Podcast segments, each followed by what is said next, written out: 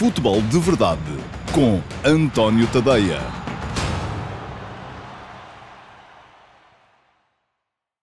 Olá, muito bom dia a todos. Eu sou o António Tadeia e este é o uh, QA, a edição para sábado, dia 17 de outubro de 2020.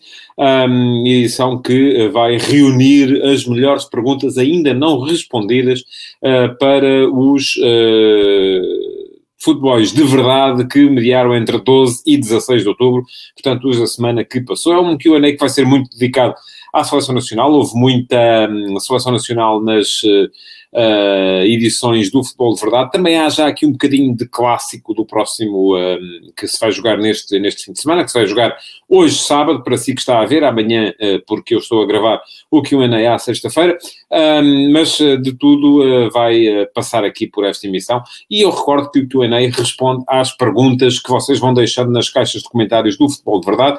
O Futebol de Verdade vai para o ar diariamente, de segunda a sexta-feira, sempre ao meio-dia e meia, em todas as minhas redes sociais, Facebook, Twitter, Instagram, YouTube, Dailymotion e no meu site, antoniotadeia.com. Um, quem uh, for deixando perguntas nas caixas de comentários pode vê-las respondidas em direto durante a emissão um, do próprio Futebol de Verdade, ou uh, caso isso não aconteça, por contingências várias, elas podem ser uh, guardadas e submetidas a concurso um, depois, mais tarde, no QA, ser respondidas mais tarde, depois no QA do sábado seguinte, que é o que está a acontecer com aquelas que vão ser respondidas hoje. E vamos então avançar para as perguntas de hoje, começando por uma do Samir Fernando. Olá, Samir, bom dia, obrigado pela sua pergunta. Pergunta-me o Samir.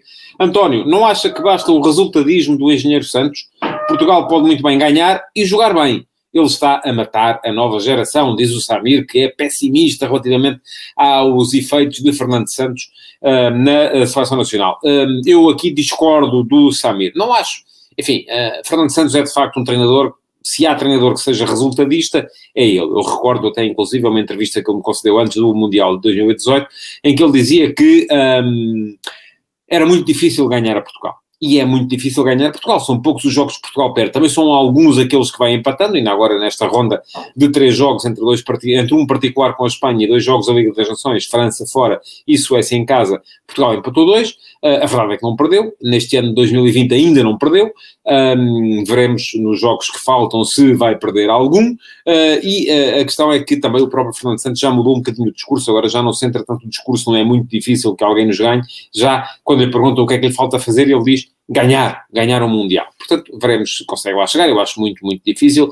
Um, e acho que, enfim, não há grandes efeitos, essa é a minha opinião, pelo menos, uh, do chamado resultadismo de Fernando Santos, uh, num, naquilo que poderíamos chamar uma diminuição de potencial desta geração. Esta geração é muito boa, uh, temos jogadores extraordinários, como já tivemos na geração de ouro, um, a geração dos jogadores que foram campeões do mundo sub-20 em 1989 e 1991, o João Pinto, o Figo, o Rui Costa, o Fernando Couto, o Jorge Costa, o Paulo Souza, um, enfim, um, o Vitor Bahia, toda essa gente que por ali andava o, e que acabou por não conseguir mais em termos de seleção principal do que uma presença nas uh, meias finais do Campeonato do Mundo de 2006, uh, uma presença na final uh, do Campeonato da, da Europa de 2004 e alguns deles já estavam fora, já estava também o Cristiano.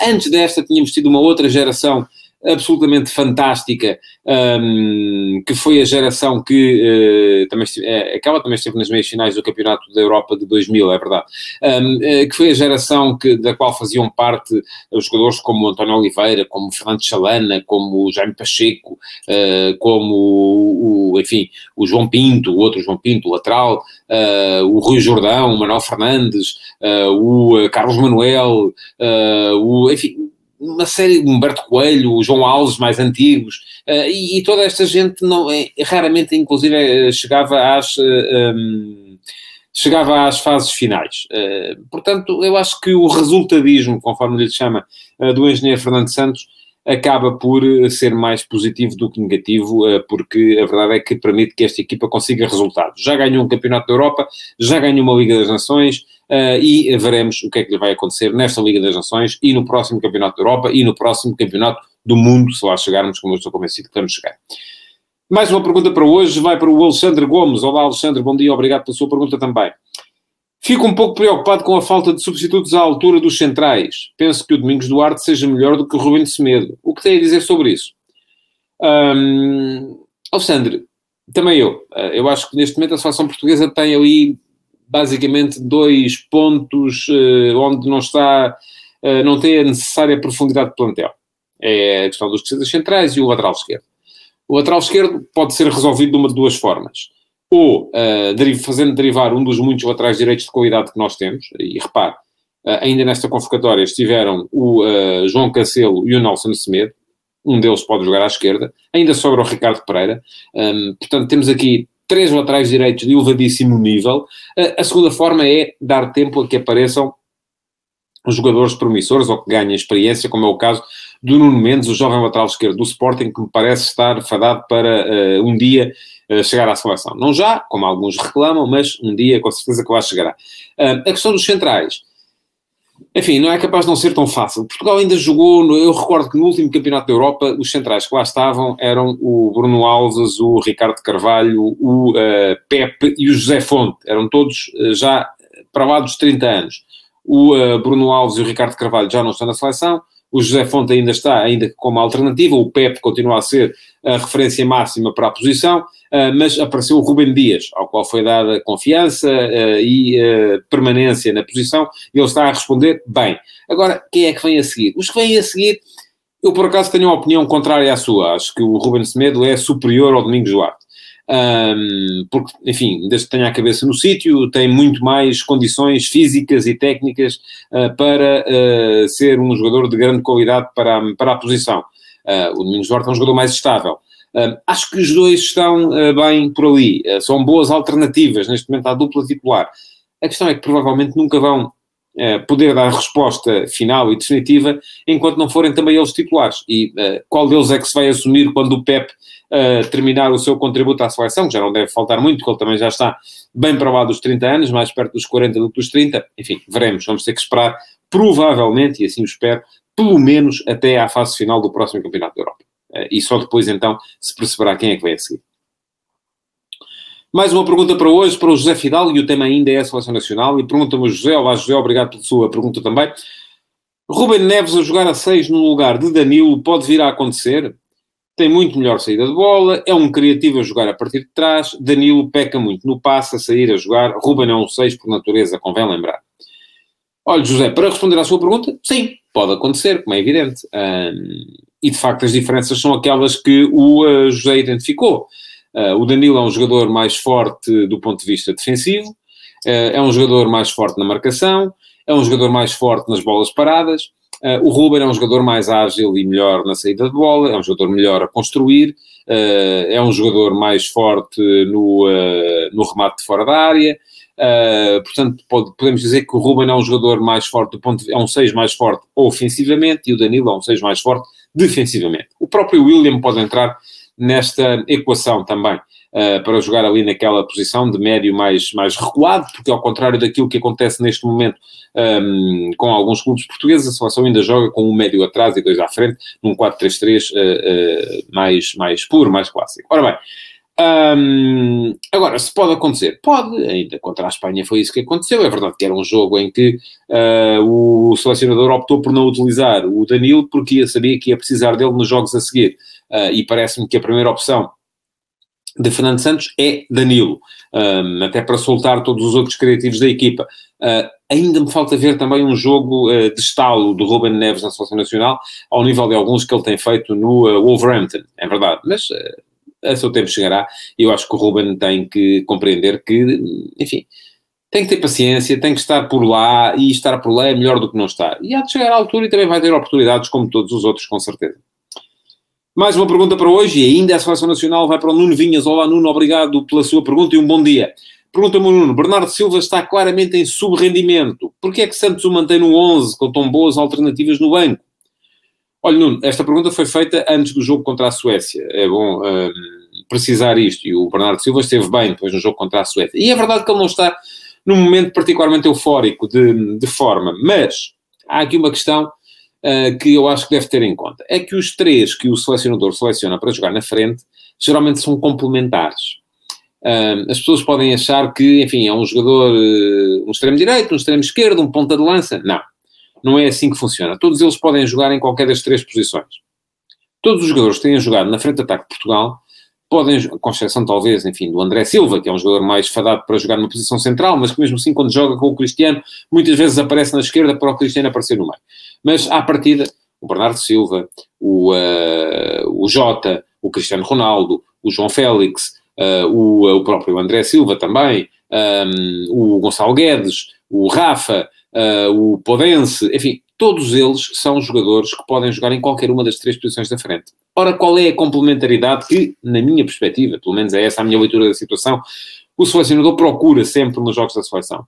Quer sempre um jogador mais vertiginoso, e o perfil desse jogador geralmente é o Cristiano, é, é, ele que está, que vai sempre à procura da bola nas costas da defesa adversária, ou vai muitas vezes, ou tem essa capacidade, pelo menos, embora Cristiano cada vez mais, à medida que vai progredindo na carreira e que se vai uh, aproximando da veterania, um, também já vem buscar a bola entre linhas, já é um jogador que se disponibiliza e que aparece um, noutro, noutro tipo de, de, de manobras, um, mas eh, esse jogador geralmente tem sido o Cristiano, pode ser o Jota também, no jogo contra a Suécia foi o Jota, por exemplo. Depois, quer um jogador que seja mais capaz de aparecer ali no espaço entre linhas, eh, no corredor central, eh, e de funcionar como ponta de lança. Tem sido geralmente o uh, Félix, embora o Cristiano também possa fazer essa posição.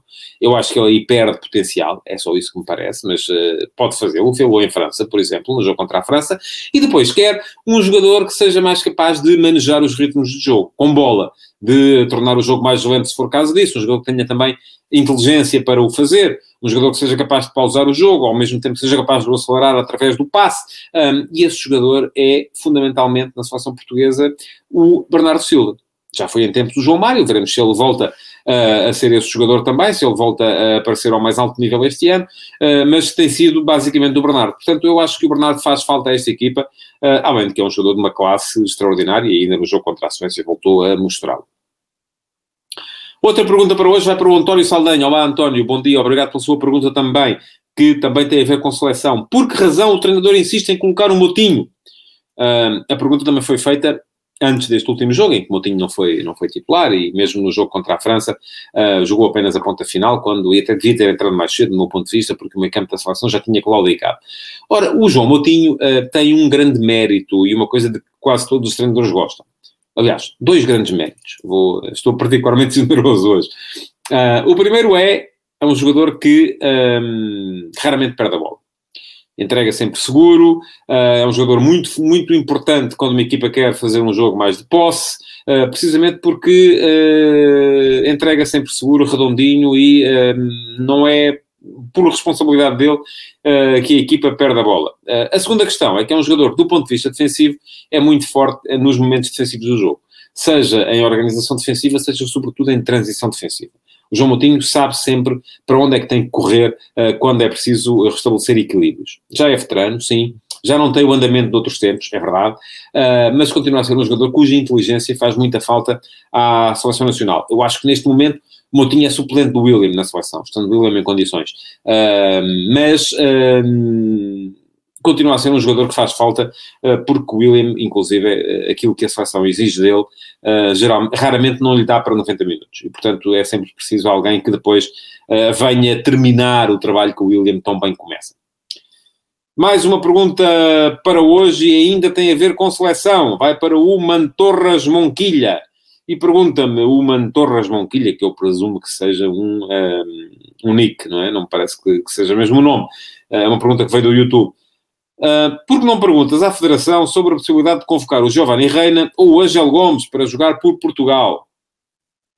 Olha, eu... Um, enfim, a pergunta pode sempre ser feita e uh, a resposta que virá de lá será sempre uma resposta do tipo não me comprometam, não é? Porque eles vão deixar essa hipótese em aberto, mas também não vão dizer que sim. Aquilo que me parece é que neste momento ainda não fará assim tanto sentido quanto isso. Tanto o Giovanni Reina como o Angel Gomes ainda são uh, sub-21. Uh, aliás, o Angel Reina até é sub-19 ainda. O Giovanni Reina até é sub-19 ainda. Portanto, uh, parece-me que é ainda cedo para. E, e, já se perdeu um bocado aquela ideia que havia até muito recentemente, que era a ideia de que era importante convocar os jogadores para um jogo da seleção A para os reservar. Vamos lá. Isto acontecia Uh, porquê? Porque assim que um jogador tivesse jogado uma vez por uma seleção principal de um país, já não podia jogar pela seleção principal de outro. E muitas vezes as federações convocavam os jogadores uh, precisamente para isso, para os reservar. Uh, um jogador que tivesse dupla nacionalidade era geralmente chamado, quando ainda nem sequer o tinha justificado, houve algumas batalhas épicas, por exemplo, a França chamou Robert Pires muito antes do tempo uh, precisamente para impedir que ele um dia viesse a jogar por Portugal. Um, e houve mais casos, quer dizer, uh, na seleção portuguesa, muito recentemente, houve os casos de Adriano Silva e de Rafael Guerreiro, uh, que podiam ter optado por jogar por Portugal ou pela França e acabaram a jogar por Portugal. Um, mas uh, uh, aquilo que me, que me parece é que uh, essa questão deixou de fazer sentido quando a FIFA aprovou a chamada emenda Munir. E o que é que é a emenda Munir? Ora, a emenda Munir veio determinar, e, e, teve a ver com o caso do Munir Al-Haddadi, eh, que foi chamado muito cedo para jogar, ele é hispano-marroquino, foi chamado muito cedo para jogar pela seleção espanhola, eh, aconteceu com ele, aconteceu com o Boiano Kerkites também, aconteceu com uma série de jogadores, eh, porque a Espanha fazia isso, reservava logo, assim que havia ali aqueles jogadores, filhos de imigrantes, portanto imigrantes de segunda geração, apareciam e eram imediatamente convocados para, precisamente para impedir que viessem e para os reservar, para os ter ali sob, sob reserva, foram chamados muito cedo para jogar pela seleção espanhola e depois, quando não tiveram mais oportunidades, já não puderam, o, o Bojan Krkic não pôde jogar pela, pela Sérvia, o Munir também uh, teve dificuldades e não podia jogar por Marrocos, uh, e isso acabou por uh, determinar que a FIFA introduzisse uma, uma emenda neste, nesta regulamentação. E o que é que diz a emenda? Que os jogadores, mesmo depois de terem jogado eh, pela, por uma determinada seleção, desde que fosse antes dos 20 anos, e nessa altura já tivessem a outra nacionalidade, podem mais tarde optar por jogar por outra seleção. e, portanto, mesmo que imaginemos a seleção dos Estados Unidos chama o Giovanni Reina para jogar eh, e ele depois queira jogar por Portugal, e porque é que ele pode? Ele é filho de dois norte-americanos, é filho do, uh, é filho do Cláudio Reina, internacional norte-americano, e da Daniela Reina, também ela internacional norte-americana de futebol. Mas o, acontece que o Giovanni Reina é neto de uma portuguesa. o Cláudio Reina, o pai dele, era filho de uma portuguesa e de um argentino um, Maria, acho que era assim que se chamava a mãe, ou chama, presumindo que seja ainda viva, a mãe de Cláudio Reina. E quando agora, para jogar no Borussia Dortmund, o Giovanni Reina precisou de um passaporte europeu, recorreu à avó portuguesa para ter passaporte português. Portanto, pode eventualmente jogar por Portugal. Não é que eu defenda isso, não defendo. Uh, no caso do, do, do Giovanni Reina, não defendo mesmo porque ele tem zero a ver com Portugal, tem uma avó portuguesa. Pronto, ok enfim, não faz, uh, não acho que seja que ele tenha que jogar por, por, por Portugal, acho que faz muito mais sentido ele, ele jogar pelos Estados Unidos. O caso do Ângelo Gomes, que é filho do Gil Gomes, que foi internacional uh, e campeão do mundo uh, de sub-20 por Portugal, grande promessa do nosso futebol júnior, um, enfim, já é diferente, ele já jogou pelas seleções inferiores, pelas camadas jovens de Inglaterra, poderá ainda vir a jogar por Portugal e agora tem uma ajuda aí porque uh, está a jogar no Boa Vista e bem, uh, e vai ser com certeza uma das figuras do, uh, do, do, campeonato que aí está. Portanto, veremos se isso chega, e aí já acho que faz sentido. O Ângelo Gomes vir a jogar por Portugal já acho que faz algum sentido, faz muito mais sentido do que o Giovanni Reina. Porque há uma coisa que eu defendo, por exemplo, eu acho que faz sentido o Pepe jogar por Portugal, porque Pepe é futbolisticamente português. Pep chegou a Portugal com 18 anos. A, a formação futebolística dele é, grande parte dela, feita uh, ainda, enfim, os primeiros anos no Brasil, mas uh, quando ele começou a ser futebolista mesmo foi em Portugal no, no Marítimo. Um, admiti perfeitamente que o mesmo sucedesse com Deck. E atenção, isto não tem nada a ver com xenofobia, nada disso. Eu acho que eles devem ter todos os direitos de uh, qualquer outro cidadão. Um, só acho que as seleções nacionais, um, uh, eh, enfim, devem ser representativas e, e, e obviamente, uh, faz muito mais sentido que eles joguem pelo país onde, que, que de facto uh, do qual são representativos. E acho que no caso de Giovanni Reina, ele nunca viveu sequer em Portugal, portanto não é, não parece que seja representativo de Portugal. O Ângelo Gomes, já acho que sim, já acho que faz todo o sentido. Um, mas uh, veremos então como é que a coisa evolui e se de facto se coloca ou não a possibilidade deles virem a jogar pela seleção portuguesa. Mais uma pergunta para hoje, aliás, esta é uma pergunta dupla, tem a ver com o Diogo Jota, grande figura do jogo de Portugal contra a Suécia na quarta-feira. Pergunta-me o Pedro Roque Pimentel. O Diogo Jota foi mais um que saiu cedo demais de Portugal. Que o jogador, isto enfim, não é, não é tanto uma pergunta, é uma afirmação com a qual eu concordo. E uh, pergunta-me o Rodrigo Mateus Está a ver Klopp a tirar Mané ou Firmino para entrar o Jota? Ora bem, queria falar aqui um bocadinho de facto do Diogo Jota e aproveitei estas duas uh, perguntas para o fazer. Uh, de facto, porque sim, acho que o Diogo Jota saiu demasiado cedo de Portugal. Enfim, não que ele se arrependa, porque chegou, está a chegar longe, mas acho notável que nunca tenha sido aproveitado por um dos grandes, porque o Diogo Jota, formado no, no, no Ondemar Sport Clube, uh, apareceu nas camadas jovens do Futebol Clube Passos de Ferreira, um, ainda jogou no Porto, e vocês, ainda jogou no Porto, um mas jogou no Porto, já era jogador do Atlético de Madrid, jogou no Porto emprestado pelo Atlético de Madrid. Um, e acho notável que depois daquela primeira época e meia a jogar nos cenários do Passo de Ferreira não tenha havido um clube grande uh, que tenha sido capaz de o aproveitar. Aliás, é um, um percurso um bocadinho semelhante, inclusive, ao do Pizzi, que foi muito cedo para o Atlético de Madrid, com a diferença de que o Pizzi depois acabou por ser, uh, o seu passe acabou por ser comprado uh, quando ele veio para, um, para Portugal, uh, precisamente porque ele não teve lá fora o sucesso que está a ter o Diogo Jota. O Diogo Jota, após muito sucesso no, no Wolverhampton, acabou por chegar ao Liverpool. E é aqui que entra a pergunta do Rodrigo, que é se eu estou a ver o Klopp a tirar o Sadio Mané ou o Roberto Firmino, e por não dizer mesmo o Mo Salah do ataque do Liverpool para, para ele entrar. Não, não estou.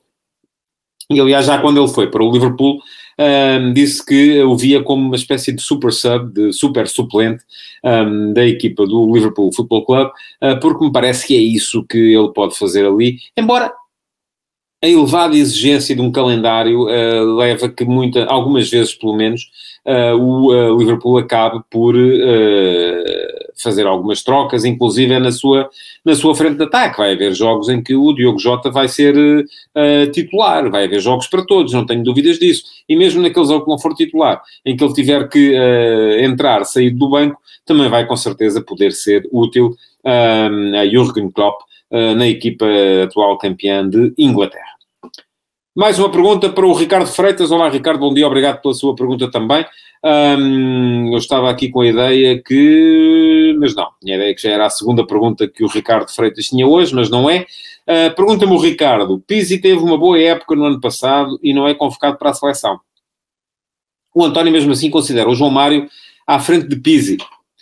Quando o Pizzi, em uma época, faz mais golo do que o João Mário em toda a carreira, porquê é que o Pizzi não é valorizado? Eu creio, uh, Ricardo, eu, enfim, não, não, me lembro de alguma vez ser considerado o João Mário à frente do Pizzi, uh, aquilo que, uh, até porque são jogadores diferentes. e tem até, inclusive, uma semelhança que é, eventualmente, podemos dizer, o facto de não terem conseguido vingar no estrangeiro quando as coisas apertam, quando uh, o Pizzi teve a sua oportunidade no Atlético de Madrid e acabou por voltar, o João Mário teve a sua oportunidade no Inter de Milão e acabou por voltar.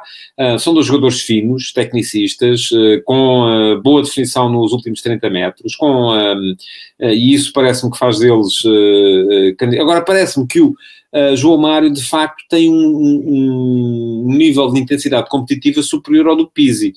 Eu recordo-me sempre do, do, do que se passou na Taça das Confederações, em que Pizzi foi convocado e até final eh, estava fora das opções de Fernando Santos, uh, aparentemente tinha chegado ao final da época esgotado por, uh, por tudo aquilo que tinha feito no, no Benfica durante o ano.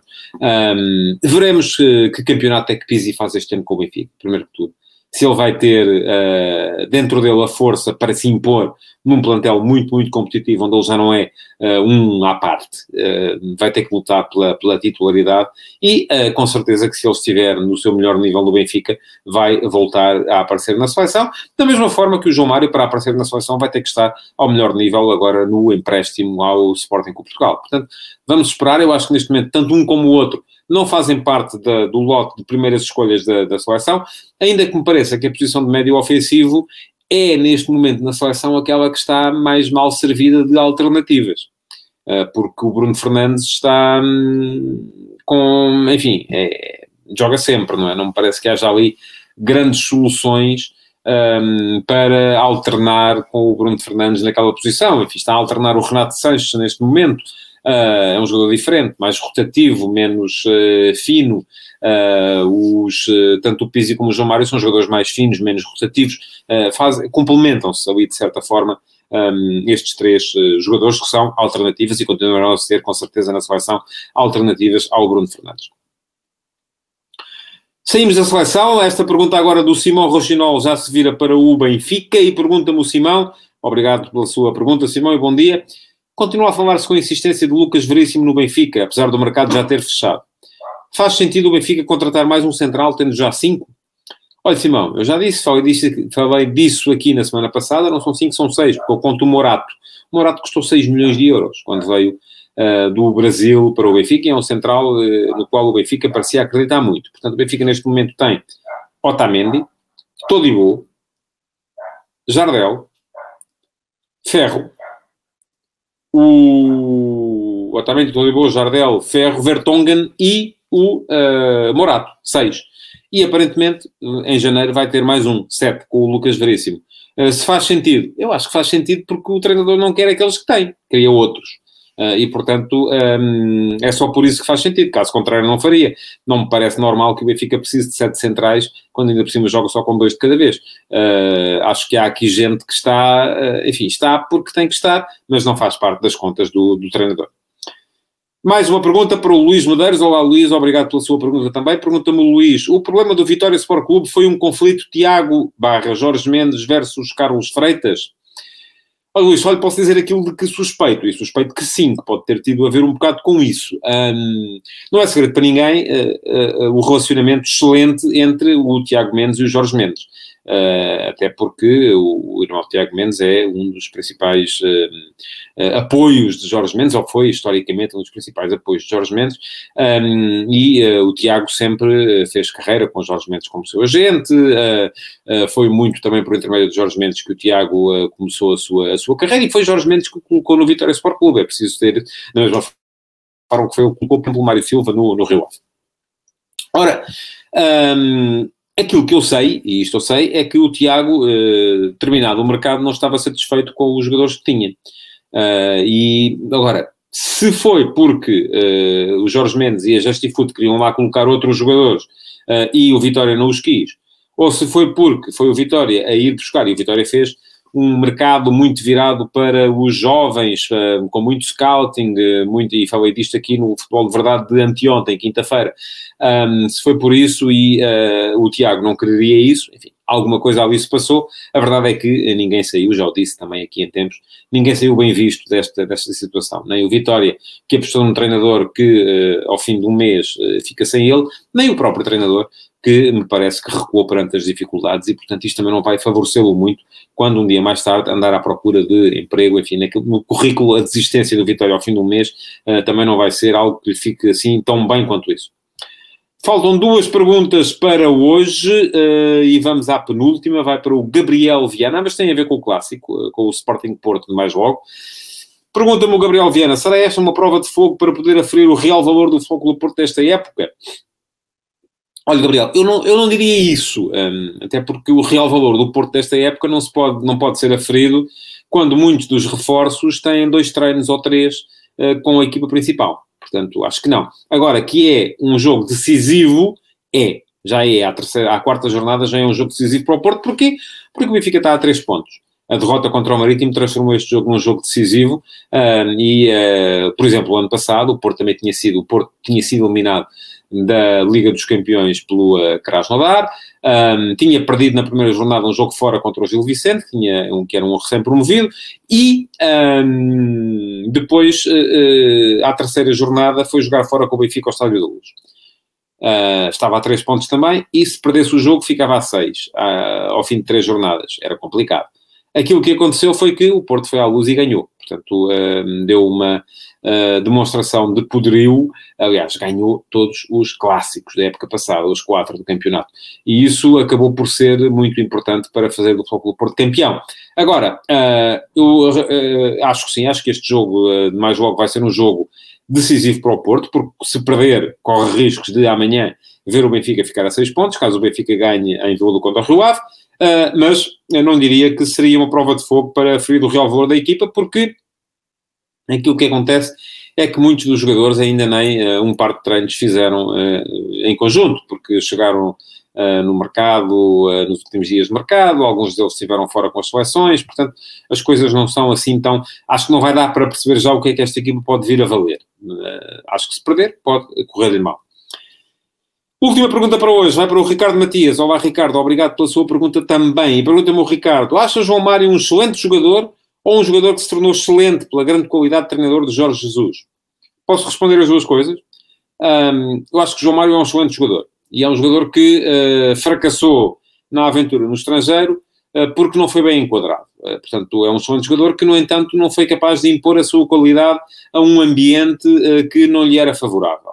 Um, e isto, enfim, ele também rendeu muito naquela equipa, na primeira equipa de Jorge Jesus no Sporting, de facto foi a melhor equipa que o Sporting teve, uh, provavelmente desde uh, a última vez que foi campeão, em 2002. Uh, eh, era uma equipa de enorme nível, aquele meio campo com, com William, Adrian, João Mário, Uh, enfim, era um meio campo de, de, grande categoria, depois com Slimani, uh, Brian Ruiz e uh, o Teo Gutierrez mais, mais na frente, era uma equipa que impunha respeito a qualquer adversário e que não foi campeã porque não teve a capacidade para dar a estocada final no principal adversário, que era o Benfica, que acabou por ganhar esse campeonato. esse João Mário era um João Mário de um nível estratosférico. Um, muito disso teve a ver com a qualidade do jogador, muito disso teve a ver com a qualidade do trabalho que era incutido na equipa por, por Jorge Jesus.